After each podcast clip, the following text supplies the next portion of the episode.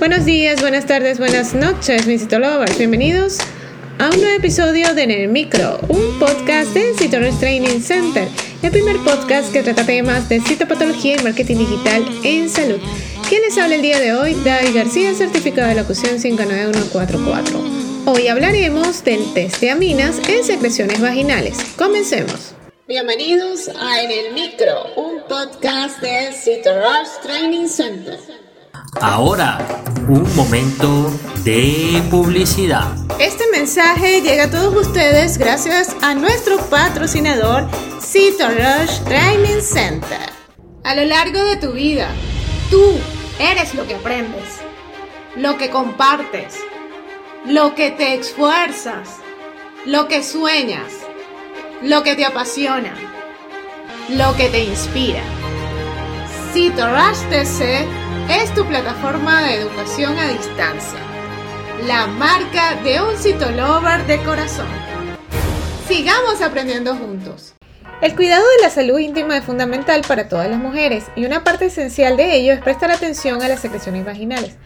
La presencia de aminas en estas secreciones puede ser un indicador de problemas potenciales en la salud vaginal.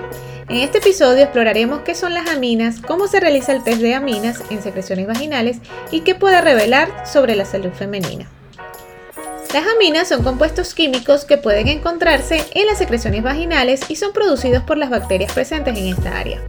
En condiciones normales, la vagina contiene una combinación de bacterias buenas y malas que viven en equilibrio y mantienen el pH libremente ácido alrededor de 3.8 a 4.5, lo que favorece un ambiente saludable. Cuando este equilibrio se ve alterado, pueden proliferar ciertos tipos de bacterias malas que producen aminas. Estas aminas son responsables del característico olor a pescado o amoníaco que puede producir o ocurrir en secreciones vaginales anormales. En cuanto al procedimiento del test de aminas en secreciones vaginales, es un procedimiento clínico sencillo que puede realizarse en el consultorio médico o en un laboratorio. A continuación, les describiré el procedimiento paso a paso. Primero, preparación del paciente. Antes de realizar este test, la paciente debe abstenerse de tener relaciones sexuales y de usar duchas vaginales o productos de higiene vaginal durante menos de 24 horas, ya que estos pueden alterar los resultados. En cuanto a la toma de muestra, el profesional de la salud, generalmente un ginecólogo o enfermero especializado, tomará una muestra de las secreciones vaginales del paciente. Esta toma de muestra se suele realizar utilizando un espéculo o un instrumento médico que permite eh, tomar muestras suavemente de las paredes vaginales para acceder al área a examinar. Posteriormente, la aplicación del reactivo. Una vez que se ha obtenido la muestra, el profesional aplicará una pequeña cantidad de hidróxido de potasio sobre ella. Esta solución alcalina va a ayudar a liberar las aminas presentes en las secreciones vaginales.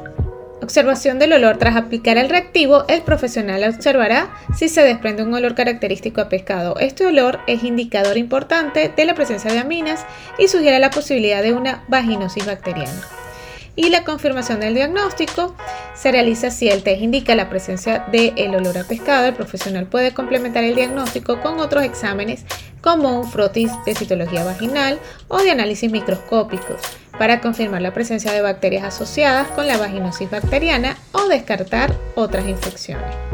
El test de aminas en secreciones vaginales es una herramienta diagnóstica de gran relevancia para la salud femenina. La detención temprana de la vaginosis bacteriana y otras infecciones permite iniciar un tratamiento adecuado y evitar complicaciones posteriores. Además, la identificación precisa de la vaginosis bacteriana es esencial para reducir el riesgo de recurrencias y tomar medidas preventivas para la salud futura. En conclusión, el test de aminas en secreciones vaginales es una prueba simple, un punto inicial de diagnóstico rápido de secreciones vaginales, pero valiosa, que puede ayudar a las mujeres a mantener un control adecuado de su salud íntima y puede realizarse de inmediato en la interconsulta. Al detectar a tiempo desequilibrios bacterianos y recibir el tratamiento adecuado, las mujeres pueden evitar complicaciones y mantener una buena salud vaginal. Si llegar a experimentar estos cambios notables, pues no dudes en consultar con un profesional de la salud para evaluación y seguimiento adecuado. La prevención y el cuidado oportuno siempre serán la clave de una vida saludable. Y si te gustó en el micro, la mejor manera de apoyarnos es que compartas este podcast con tus amigos. Puedes escucharnos en cualquiera de las plataformas digitales disponibles como Spotify, iTunes, o Google Podcast, o bien escucharnos directamente desde la página web www.citorustc.com slash podcast. No olvides seguirnos en las redes sociales como arroba Y nos escuchamos en una próxima emisión.